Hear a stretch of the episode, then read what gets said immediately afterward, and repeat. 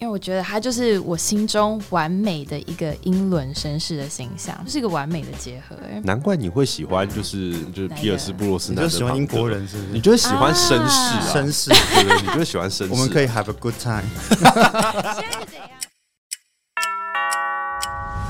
今晚你想聊些什么呢？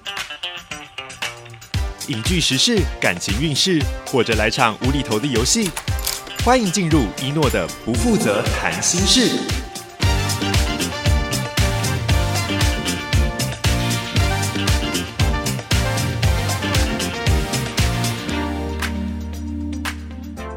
不负责谈心事，好久不见。今天谈心事要谈什么呢？因为其实，在因疫情。现在终于在台湾有点趋缓的趋势之后，现在可以说终于有机会，我们又可以重新回到电影院去看一些我们可能呃一直不断的因为疫情的关系在好莱坞延档啊，然后台湾也没有办法上映的这段过程，那可能大家都泡在家看那个看某恩啊，或者是那种那种追剧平台的东西，已经看很久了。现在终于有机会回到电影院了，那所以我们久违的来聊聊我们的电影好了。我相信大家可能最近有 follow 到一部可能久违经典的一个，应该说代名词吗？一个代名词的电影，它叫《零零七》。那这一部呢，最近上映的是呃，身为那个 Daniel Craig，就是丹尼尔·克雷格的最后一部零零七代表作，它叫做《生死交战》，然后已经上映了。那我们今天不会特别针对这部片来聊，但是我们想趁这个机会跟我们的听众朋友分享一下，就是诶，也许你的心目中有什么特别的特务啊，或是那种特工啊，很帅气的那种小时候偶像的那种电影，来跟大家分享看看，就是诶，你们心中跟我们想的一不一样。那既然今天要聊电影，事不宜迟，我们一定要邀请我们的最常跟我们一起痛快聊电影的两位来宾啊，我们的第一位时钟。耶，yeah, 大家好，我是时钟。耶，我好开心哦！这个节目好久没发我通告了。OK OK，好，再来我们的第二位猫草。哦，他说耶，那我就哇哦！大家好，我是猫草。哇哦，哇哦，虚伪，学你的。等一下，突然让我不知道怎么接。OK OK，啊，先关心一下两位的近况好了。就是这段三级疫情以来，就是你们有。依照往常的时候，还在追剧或者是看什么电影吗？如果你们没有办法进电影院，嗯，通常都是在家看剧啊，就是、啊、看看某恩台啊。嗯、而且最近实在没有什么电影让我有动力进去看。哦，所以主要都是因为，比如说哈，某 N 台它的也会有很多以前的好片重新上映这样子。而且分享一下，我最近买了一台新的投影机。啊？怎么新的投影机？所以你都是把那个投影机投在哪里？可以投到那个天花板上，你就可以躺在床上。哦，就这是完成一个彻底耍废、放映在家耍废的旅行。躺在床上看老电影、黑白片那种的。最近就是看的，好像。只看了鱿鱼游戏，最近好像很啊。那对你来说会算比较难得吗？因为其实你好像是比较喜欢看电影。没有，我也很喜欢看剧哦，真的，我很喜欢看电视剧。推荐大家去看一部 Netflix 的剧，叫德国剧，叫《暗》哦，大家一定要去看。黑暗的暗，黑暗的暗，暗，它是一个科幻神剧哦，科幻神剧。猫草也有看，很好看。我最近刚看完。哦，看来我们可以另外岔题，就是之后再开一部有关科幻的题材。而且我们好像没有算上次的账啊。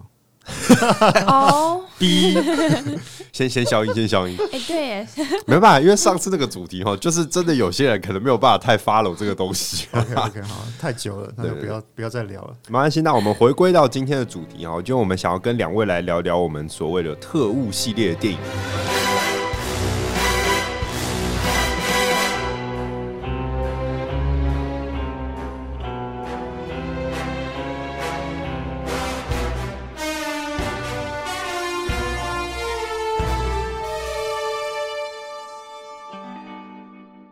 不知道两位在自己呃从小到大的印象中，就是你们对于零零七这个印象大概是什么样的感觉？性感，性感。你要看啊，他穿那个西装，而且不是普通的西装，是晚宴西装，合身拿枪，然后通常都是帅哥，所以对零零七的感觉就是一个，就他是一个非常 sexy 的一个形象。嗯，坦白说，对。那你是从厉害？你是从哪一位哪一位演员开始看的啊？其实我觉得，我想一下哦，我好像第一部看的《零零七》应该是皮尔斯布罗斯南哦，已经是就妈妈咪呀大叔那个。对对对对对，因为小时候那个时候对应过来，差不多是看到他。哎，皮尔斯布鲁斯南演了几部啊？我有点忘了。我的印象中好像也是很多部，对不对？也是五六部，嗯，所以也有五六部。所以会不会就是一一个一个代表一个系列的那个一个时代？对，一个时代大概就是五六部这样。嗯，就讲出我第一部看的是什么，大概就知道我的年纪。好，你看的是哪一部？您看的是哪一部？不太记得，好像是杨他跟杨紫琼吧。杨紫琼，我记得很印象很深刻，有一幕是他骑摩托车，嗯、然后要赶快逃离现场，然后杨紫琼呢就是背对着，就是跟他面对面，嗯、抱着他贴在摩托车上面啊，所以那是他庞德女郎的时候，没错。然后他看前面往前骑，然后杨子琼枪往后扫射后面的坏人啊，那还是庞德女郎的时期，现在只能在上戏里面演演阿姨这样，没有啦，没有啦，杨子琼，这样，我希望有。机会可以邀请你来上节目，没有？那大哥呢？你看的对于零零七的印象是？我第一部看的零零七电影也是皮尔斯布洛斯南，他第一部演第一次主演零零七就是黄金眼啊。印象最深刻就是他第一幕，他要潜入一个秘密基地，他就从一个非常非常高的水坝，然后自己一个人。镜头拉得非常远，然后他一个小黑点一直在那边一直走，一直走，一直走，然后他从高处一跃而下，我觉得哇，真的太帅了！因为零零七又这么帅，这样子。那个时钟形容的那个画面，有没有让我们想到就是生死交战的开头啊？你是说他就是也是从那个鱼跃而下？因为其实预告片里面也有，这应该不太算暴雷了。所以哦，所以这可能也有一点致敬的成分，因为我。我看一些网上的资料，他们说其实这一集有蛮多可能致敬经典的元素，因为是最后一集了。对啊，因为我我因为我记得像是以之前的就是 Daniel Craig 的版本，然后就是因为我们不是常常说那个 James Bond 有一个那个庞德特调吗？没错，就他的马丁尼，庞德马丁尼，Shake Naster，对对对对对，他就是用摇的不要搅拌，就是属于他的马丁。可是我记得好像之前的那个 Daniel Craig 的版本里面，他他有他有说。这个东西，然后就那个酒保问他说：“是不是要这样做？”然后他有一幕，他有他有讲说什么？你你觉得我看起来像是会在意这个的人吗？还是什么？这个时间，他好像之前某一集有有这样讲，然后但是再回到这个最后一集的时候，他又把这个讲回来了。所以就是可能又有点嗯回归初心吗？我不知道能不能这样讲，就是有一点点在找回，就是大家以前对就是庞德的那个影子在里面。大家应该对于就是自己曾经有生命中印象过的 James Bond 有不同的印象。那可不可以请两位简单跟我们讲说，你们觉得 Daniel Craig 演呈现的这个庞德，跟你们之前内心觉得大概是属于庞德的形象是怎么样的？有没有什么落差，或者是他有什么优点的地方吗？因为大家对庞德有个很大的既定印象，就是可能穿西装、开什么样的车、拿什么样的枪、旁边有什么样的女人。然后会大概喝什么样的马丁尼？我觉得这这有点像过节，比如说圣诞节就是要有树啊，要有红色的东西，有圣诞老人。庞德好像一定要有这些。不过我觉得 Daniel Craig 他其实跟以往的庞德，就是跟前几代的其实有一个非常大的差别，就是他给人的一个风格。对我而言，我会觉得 Daniel Craig 看起来是比较冷的。可能是因为他眼珠子是蓝色，哦，超美，我好喜欢他的眼睛哦。但是因为他眼睛很犀利，所以他就会散发出一种就是很冷的光谱。嗯，就比如说他看到你的时候是性感的，但是冷。但是以往几代的庞德，我后来有发现，就是他们其实看起来就是比较风趣，嗯，就是他们在生活上是比较有情趣、比较浪漫，嗯，比较随和。如果你在酒吧遇到他，你可能会觉得，就是他应该是一个很好玩的对象，一种上流社会的人。没错，呃，可能不一定上流社会，啊、但绝对是就是会很聊得来的那一种，啊、绝对会让你 have a good time。然后直到他拿出枪开始扫射旁边的人的时候，你才就哇，没想到就是还有有这一招。对，但是除了他在杀人之外，就是以往的庞德都是很就是。很风趣，你懂的，就是非常非常浪漫的那一种。然后，但是新版的 Daniel Craig，我觉得就是一个硬汉呢、啊。嗯，对，而且很冷。你在笑什么？你是不是跟我想到一样的事情？什么东西？没有啦，我们就想说，就是猫草进去了一个酒吧，就碰到了这个男人，会让你 have a good time。哎哎，我现在我们这是普遍级的节目哎、欸，哦、我是说在酒吧，我们的嘴巴可以展现自己的东西。那始终自己人。嗯，通常这种角色都是给人家很潇洒、很帅，嗯，穿着西装一一枪打死你这样，杀人不用第二颗子弹。但是我觉得那种都太太无聊了。但是因为为什么克丹尼尔·克雷格的呃会给人家印象这么深刻，就是因为他有表现出不一样的感觉。他演出一种杀手，真的杀手的感觉，是一种狠角色。你看到他，你绝对不想惹他。对，因为如果你只看到一个帅哥在那边穿着西装，你怎么会怕他呢？但是丹尼尔·克雷格，他杀人可能不用枪，他可能用手 活活把你打死或勒死。嗯，对，因为从第一集《皇家夜总会》，他就表现出不一样的作案手法。所以，尤其印象最深刻，大家记不记得他被 他凶手他被审讯的那一段？嗯，大家记不记得他被坏蛋审讯的那一段？坏蛋用东西一直打他的东西，打他那，我知道打打他那边，打他那边，打他的，打那个叮咚，打他的东西，打他的东西，打他的铃铛，然后他就是表现出非常高兴的样子。对啊，你再打，你再打，哈哈哈，这样子。就是你死到临头了，没想到再打我的那个东西，这样子。没有痛觉的概念。对对对，他就是表现一种比较硬汉的啊，对啊，比较硬汉派，跟以往的零零七那种形象真的是差太多了，就是表现出一种反差，冷血。对，我觉得两位都有刚刚同整出，可能大部分在那个美国那边，可能不止美国啦，就是很多欧美那边的人，就是在 Daniel Craig 刚接零零七的时候，其实很多人对他是抱有一点点。嗯，就是不期待的那种想法，嗯、因为他们就是结结合了刚才两位提到了很多特点，他们就觉得他的形象比较粗犷，第一个比较粗犷一点，然后他又有一点点，对我来说啦，有一点点那种阴郁的气质在，他比较不会给人那种庞德的潇洒，尤其因为我其实也是看那个皮尔斯布洛斯南那个年代的。的庞德的影影像居多，然后所以我觉得一开始大家可能都会不期不待，可是其实我自己看完最后一集的时候，我还我这一集蛮有感觉的。虽然它可能剧情的铺陈上并不是所有它的系列里面我觉得最好看的，但是因为我觉得可能是因为他讲的故事有一点点 focus 在那个他已经原本要退居退居幕后了嘛，甚至不干了，对，然后这一次又被迫出来干一干一票之类的。虽然有很多电影都这样做。可是因为他给了我一点感觉，就是 他们又把我拉回来，对对对，就为续作、为重启而重启。好吧，我就干最后一票，对，这样。对，然后通常我们也知道干最后一票会干嘛嘛，对。好，但我们不先讲。好，反正就是呃，就是因为他在这一集是给这个出发点，所以我就觉得他给了我那种阴郁的感觉，又多了一点老成。就他已经多了很多成熟的那种，可能已经不太需要以前那么潇洒。他处理的事情可能已经没有以前那么利落。对，因为我觉得像从以前就是大家看零零七吧，就是那个招牌的出场动作，就给你一种很简单，好像很潇洒、很帅气，什么都要这样。然后刚才猫草也有提到，他一定要带 Omega，对不对？然后这一次那个电影开播之前还要播 Omega 广告，我刚才有讲，对对对。然后又要开那个什么，那那台车我记得叫什么？那个 Aston Martin，然后说那台车就一定要，对，就是他一定要一个组合。他其实对于很多人来说，已经比较像是一个。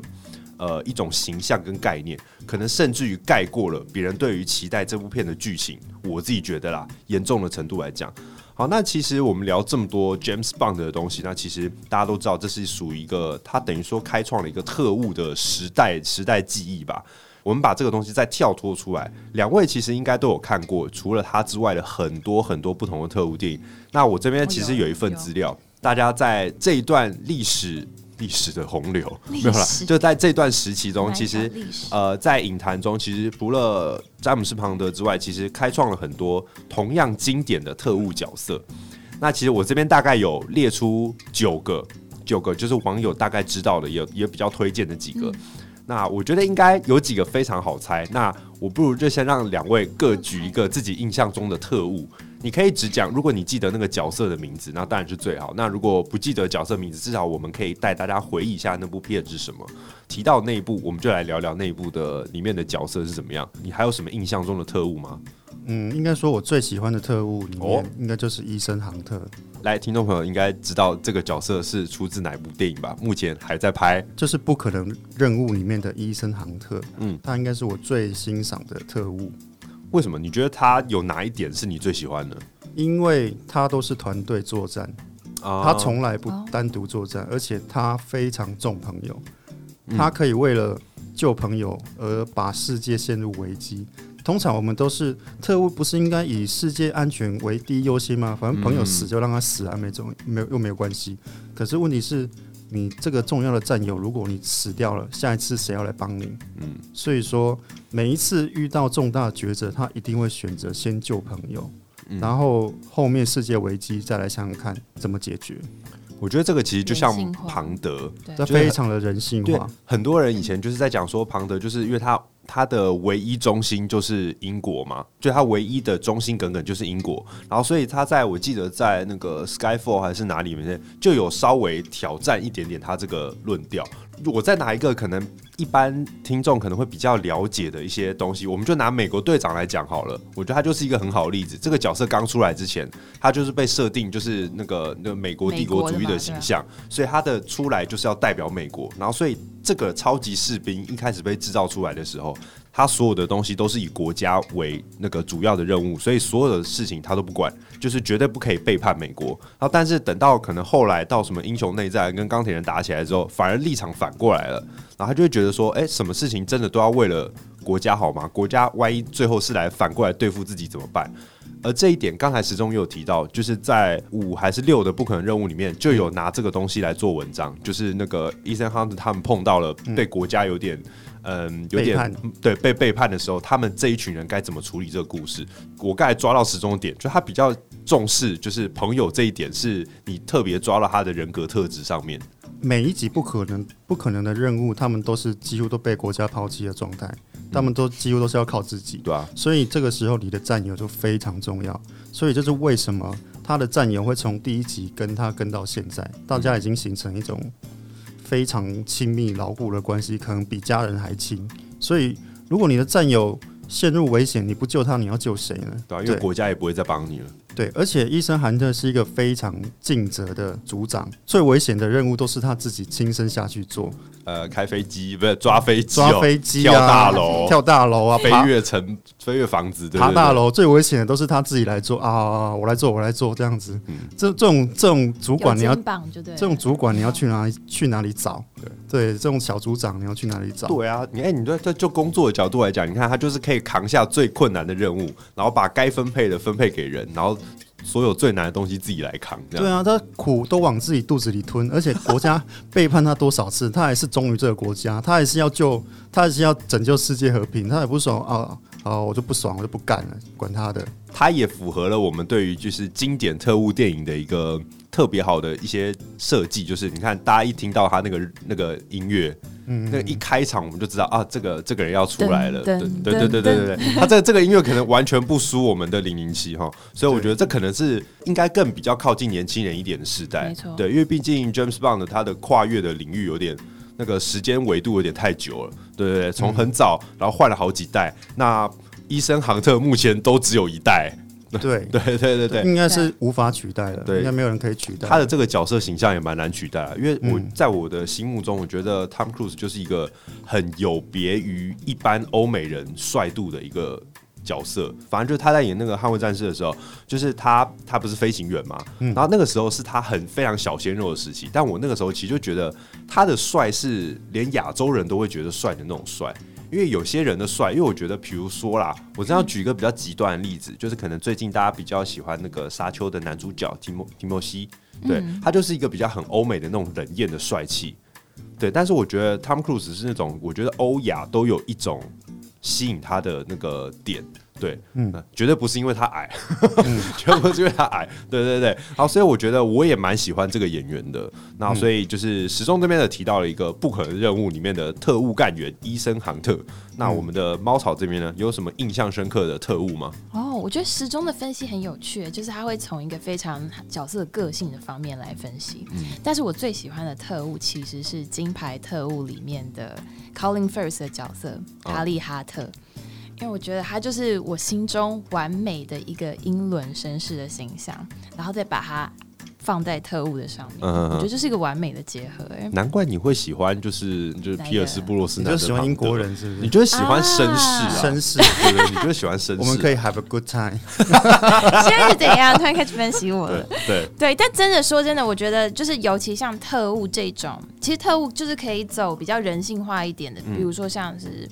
刚刚时钟有提到他喜欢的点，嗯、但是其实像这种比较特殊性的角色，我觉得剧组在给角色的塑造上面就是他整个外在的形象，其实一开始，嗯、因为是我们一开始对他的认识就是一个外在的嘛，所以他的外表，然后他的行头，以及他会讲的话，我觉得这是给让观众马上认识他，并且就是快速爱上他的一个非常的好的方式。嗯、那我觉得就是哈利哈特这个角色塑造的非常成功。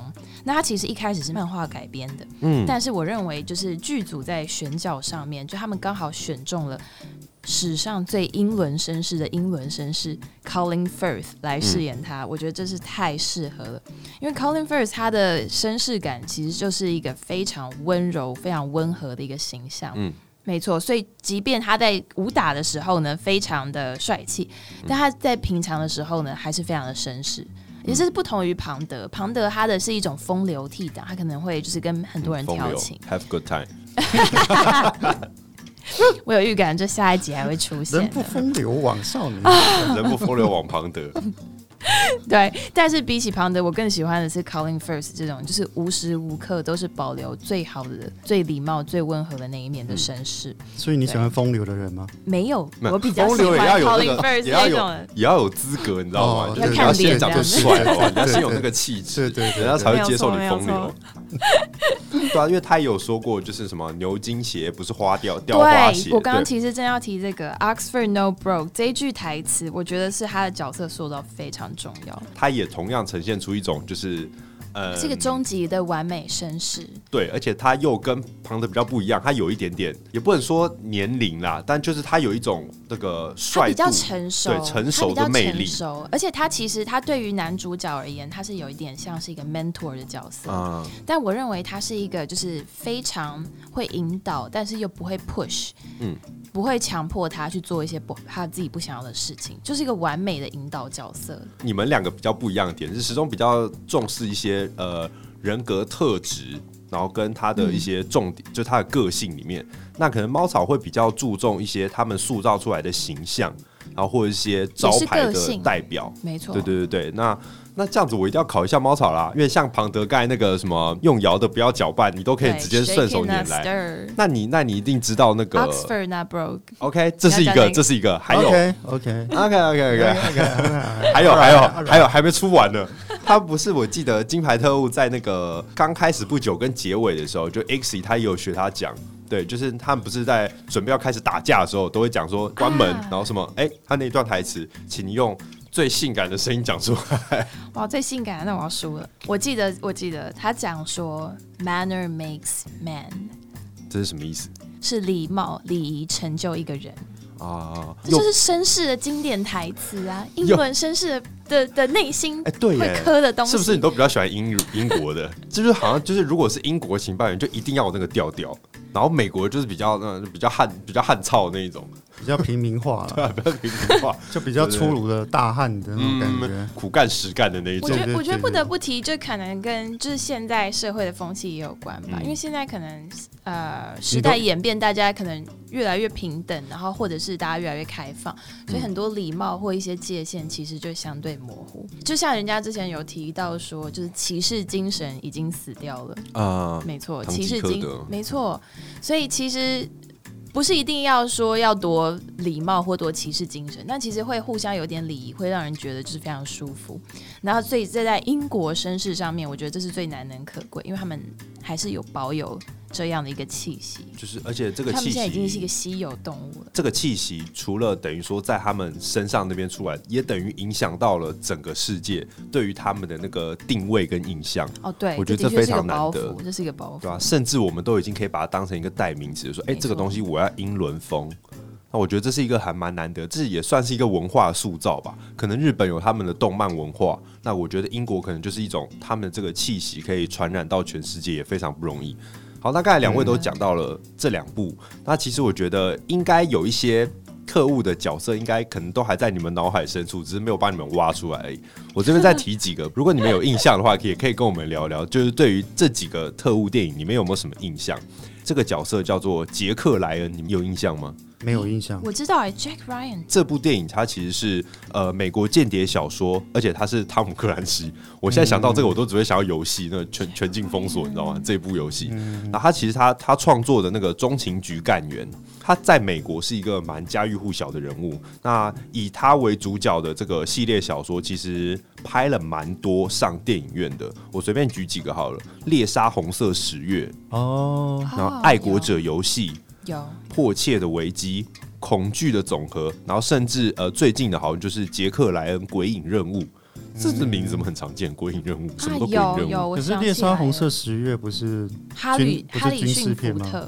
最有名的地方就是因为这个以他为主角的系列小说有这么多部电影搬上大荧幕，所以有很多的人都演过他。对，然后就是像哈里逊福特，没错，然后亚历克鲍德温、班艾弗列克、克里斯潘恩都曾经演过这一个。对，而且对于美国来说，其实这个角色杰克莱恩 Jack Ryan 这个角色其实是跟零零七可以齐名的，他的地位是很高的，而且他同样也有为了爱国心切，付出所有代价来保护国家的安危。虽然他是美国人，嗯，不过我觉得很可惜的一点，我想要提一下，就是他其实五部 Jack Ryan 的电影里面，总共有四个不同的演员来诠释。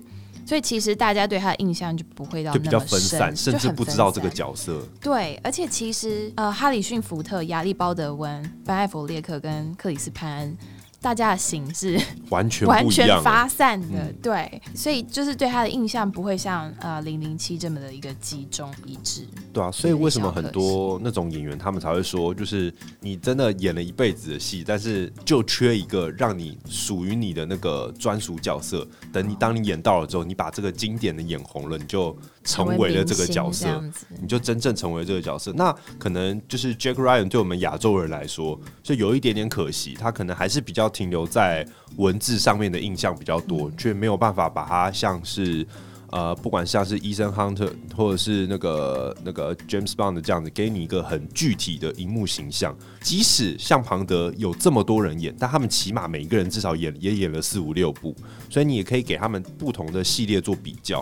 啊，这是有一点可惜的啦。再讲下面一位呢，我相信大家应该对这个人就有印象，这个人叫做 Jason Bourne。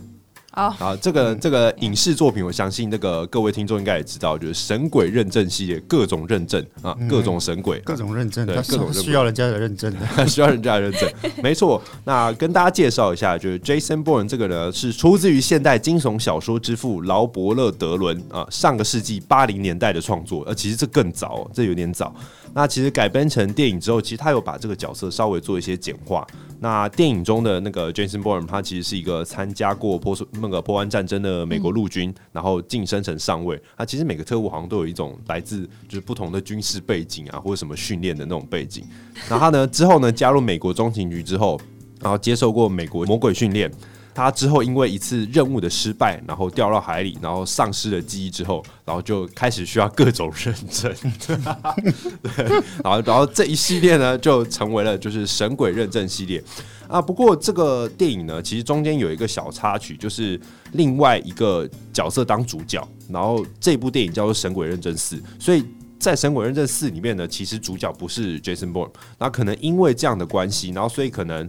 在这一集的时候，大家有一些不同的声量在针对这一集上，然后呢，所以在下一集呢，神鬼认证 Jason Bourne，他直接叫做就直接第五集直接叫这个名字，然后所以呢，迈特戴蒙再次回归了这个角色，Jason Bourne，对对，还是还是给他，对对，对，就大家不要再想他一定会回来的，这个男人即将回归什么之类的。好，那大家对于这这个角色或者是这部电影，你们有什么样的印象吗？他带给大家的印象。没有那那么的深刻，因为他只演了三集，他只有三部曲，他其实是算悬疑片，他从头到尾就是在寻找他身世之谜，我我是谁，我要去哪里，我在哪？Who am I？对，所以当你这个点到第三集被揭晓之后，他其实就失去继继续拍下去的意义了，所以他只能演三集，他如果再继续拍下去。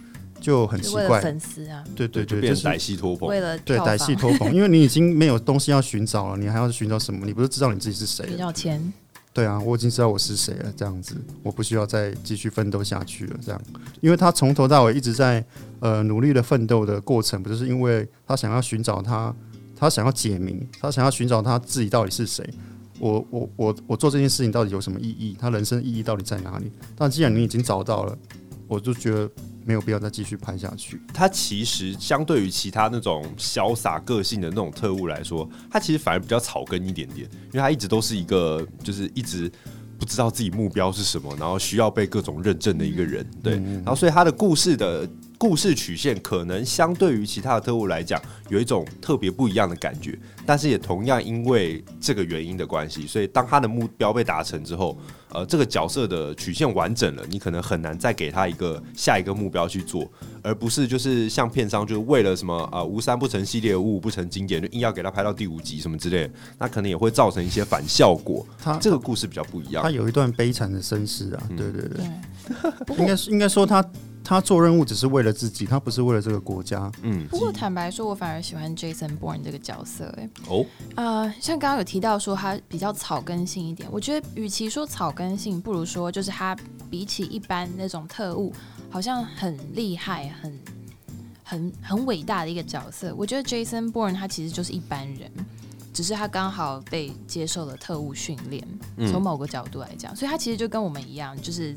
呃，在寻找自己，然后呢，以前大家都有遇遇过一些不太好的过去这个样子，然后很迷惘，然后特别是就是他可能刚好又要被追杀，对，但是其实我觉得透过这一点，就是他的一个迷惘跟不确定性，我觉得这反而就是跟我们更有共鸣哎，所以你在一开始跟着他寻找自我的这个旅程的时候，你其实是。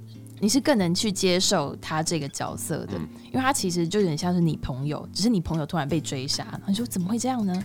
你会希望他成功这样？对对对，这是一个励志的故事，是没有错。所以我其实蛮喜欢他这个角色，我觉得他他是很可爱，虽然他不是典型的那种特务型、哎。我正想这样说，虽然你很喜欢这个角色，可是你应该不会把他当成是一个特务。嗯对，其实我一开始并没有，并没有，就是我们今天本来要定义特务这个角色的时候，对我没有想到 Jason Bourne，后来去查就哎、欸，对啊，其实 Jason Bourne 是 OK。然后所以除了这两位之外，那再分享给大家几位哦，像比如说，哎、欸，不知道大家对于这个这两个人有没有认识？拿破仑苏洛以及伊利亚科利亚金这两个角色。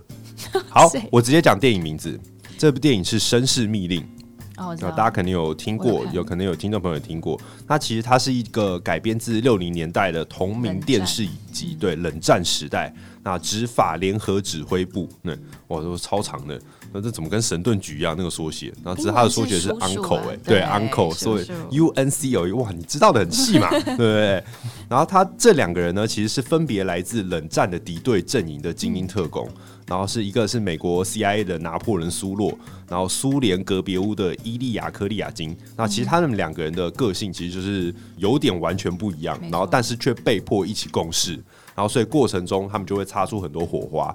其实这种两人拍档的这种东西，其实近期几年很多电影都很喜欢这样搞。那不管是老鸟带菜鸟，其实金牌特务也有这个这个也有这个感觉，老鸟带菜鸟啊，要不然就是呃两个个性超级。不搭嘎的人啊，可能一个很火爆，然后一个很比较喜欢动脑，尤其是像那个什么那个 Ryan Reynolds 跟那个 Motherfucker 三缪，对对对，他对他他们两个人，我现在对他这只是这个印象啊，他们两个人他们两个人配合的那个，就是大概就是这种例子，对对对对。对。然后这部片呢，其实他们新版的电影，约翰屈服塔，大家也是这个啊，啊对啦，就大概都会有这种 这种这种印象很很很雷同的东西在里面。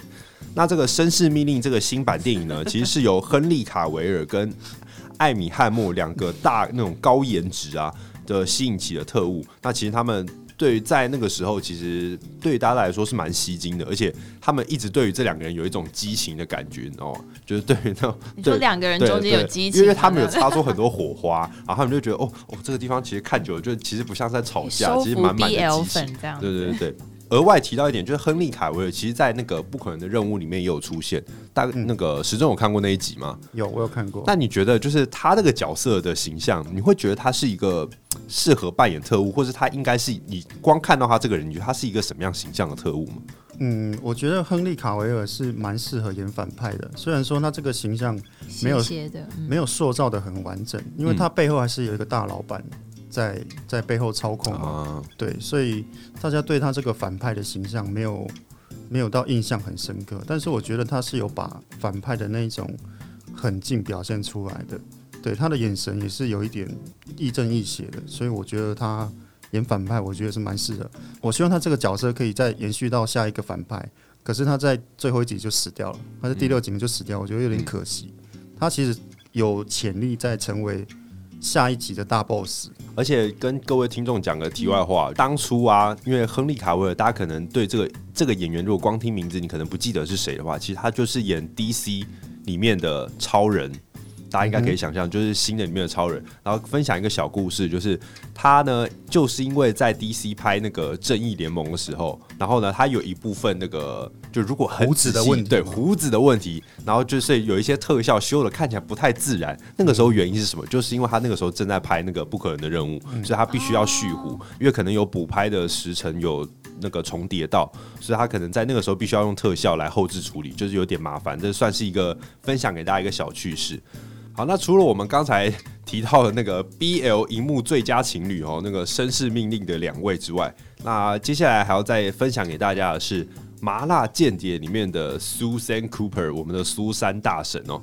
她其实苏珊大神不是这样用的吧？好，没有，形象其实蛮像的啊。因为你看，她身为女性，对啊，然后她又是后勤职业人员，她其实就算有一点颠覆那种影史的特务经典的形象，然后这部片又是一个喜剧。对对，其实就是很完全的，就是颠覆了很多大家对于特工的那种想象。而且他那个为了拯救伙伴啊，他可以从那个中情局地下室，然后走出来，然后自愿去干那个卧底行动。所以其实他可以算是证明了那种女力无边的那个地方。真的，我其实真的蛮喜欢，就是他这个大婶是特务的形象，我觉得这个非常的特殊，也非常的新奇。不过坦白说，我觉得女生的特务其实以往。当然，这个大婶是比较特别，但以往其实已经有非常的女非常多的女生特务，哦、只是没有男生的亮眼，我们比较不容易去注意到。嗯，其实像《绅士密令》刚刚提到的，除了大家就是很注意的 BL 之外，里面其实还有一个女主角，也同时也是奥斯卡的提名者，就是艾莉西亚。哎、嗯，她是奥斯卡得主哦。嗯嗯嗯。对，影后艾莉西亚，那她在里面呢，也是一个非常内敛，但是非常。能打能哎，然后要讲什么？能文能武，对，能文能武，能文能武，然后冷艳，就是外表打扮的很漂亮，但她其实在里面也是就非常工于心计的一个女特务。珍妮佛劳恩斯的红雀就是讲苏联苏联冷战下的特务。风声风声里面的也是也是女生特务，不过亚洲女生特务的的处理似乎都会比较悲情一点。嗯，可能是因为我们时代时代跟那个军情关系的那种。历史我们比较了解，然后所以从这方面切入，我们会比较有感。肯定也是民族风情，民族就会觉得说，哦，亚洲人就觉得特务感觉就是好可怜哦，最后一定要自尽的那一种。没错，最后可能是亚洲那种特效比较做不出来，所以我们走比较写实路线，因为我们没有钱去做。这也是一个特效，这样 没有办法当庞德耍酷，于是就自尽了，这样子也是有可能哦。我们也没有办法让子弹转弯，对，没有办法像安杰丽娜·裘丽一样。哎，提到安杰丽娜·裘丽，其实安杰丽娜·裘丽。也演过很多特务哦，史密斯任务算吧？对啊，是啊，性感的特务，或者是他演另外一个《古墓奇兵》啊，《古墓奇兵》算特务吗？他特务到哪里去？去挖宝。但是安吉丽娜·裘里也有演过比较严肃的特务，像《Salt》里面是一个被迫害，比较像 Jason Bourne 这样的角色哦，一个特务自己本身很厉害，但被迫害，所以这时候他就是一个虽然自己本身厉害，但他要面对的是一个更大的。一个集团的力量，这时候他就会变得渺小。我觉得那部电影也很好看。所以也算是变相了，让我们更关注到女力当道这个主题上面。其实是啊，其实是啊，然后甚至是刚刚一开始有提到的零零七系列，大家其实都忘了零零七里面其实也有很多女特务啊。嗯，就是其实大家撇除那些庞德女郎一定要被泡之外，没错，不是被攻击的那个泡哈，是一定要被庞德炮。对对对，那其实哦，尤其我们又拉回我们的主线，因为其实最新的这一集零零七里面生死交战里面也有一个很亮眼的美国特务，他们有做。古巴的那一位，对，在这边偷偷跟大家爆一个小雷，就是他其实他在里面跟庞德有合作，而且并不会像大家预料所说的，就是哎，他这个华丽的登场是不是又要来给我们的庞德就是稍微又会跟庞庞德滚到床上？Have a good time 之类的。特务电影啊，百百种，其实尤其到现在，其实多了很多。那可能不管是。呃，甚至已经开始有一些不一样的，嗯，有点分支旁支，也许他是一个警察啊，或者什么之类的，这类的故事其实很多啊。那甚至我想在节目最后呢，两位有没有印象？就是除了啊，我们常常听到的英美啊这些特务，如果呢，我们今天把这些角色啊，不要把它局限在特务，但是差不多性质的这些人，如果我们搬到东方来了，你们有没有什么印象？就是类似的这种身份。或是这种角色的电影，或是什么人，你们有没有什么印象？可以来给我们举个例子吗？我先想到的反而是风声呢，跟我想的一样。我第一我第一时间也是想到这个，尤其因为我又是一个桌游爱好者啊，对，玩风声的时候，我就会想到这部电影。因为风声里面其实，嗯，也不能说是完全符合历史事实，但它其实里面的所有人，他几乎都是那个时代背景下，你甚至可以把它很容易想象，他就是一个确实存在的人物。它比较不像我们前面提到的那些特务，就是可能为了一些故事背景，然后可能塑造出这个形象之后，让这个角色浮上台面。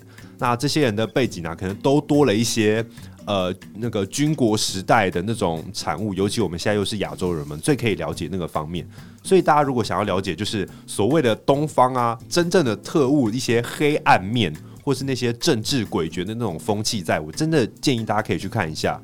呃，风声这部电影，尤其随着你小时候可能看着庞德长大啊，也许到了一定年龄之后，你就会需要一些打破粉红泡泡的东西啊。特务这个东西呢，在风声里面有另外一种不一样的呈现，可以推荐给大家。那不知道时钟这边有吗？呃，如果讲东方的话，我第一个想到的应该是《色戒》吧，嗯，《色戒》里面的王佳芝，嗯，他真的是一个非常尽责的特务。卧底算是特务吗？我觉得可以啊，因为像刚刚的苏珊大婶也是啊。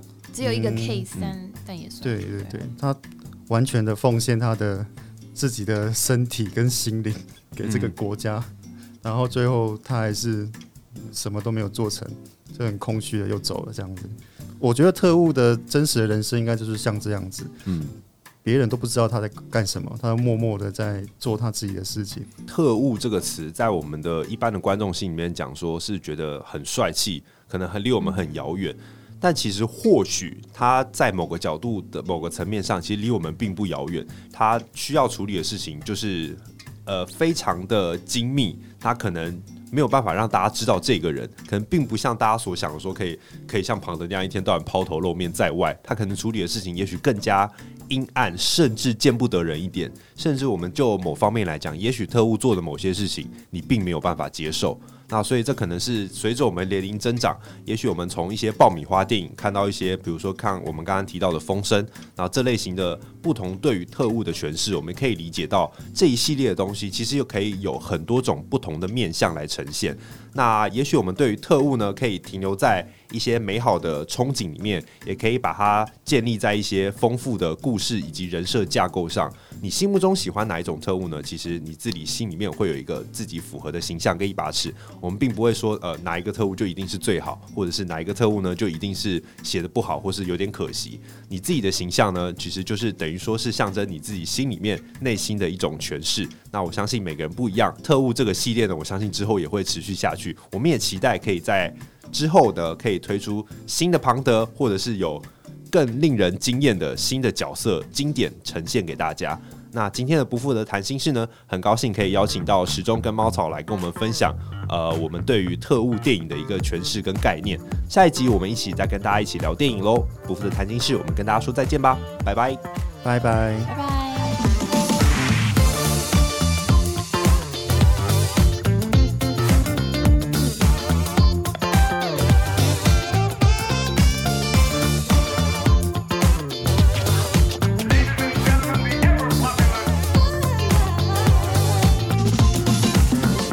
不负责谈心事有 IG 喽，只要现在上 Instagram 搜寻 O B E G R O O M，里面的一诺黑白酱就是我一诺本人哦。想跟我互动或是对节目有任何的想法，都欢迎留言告诉我哦。不负责谈心事，我们一起不负责起来吧。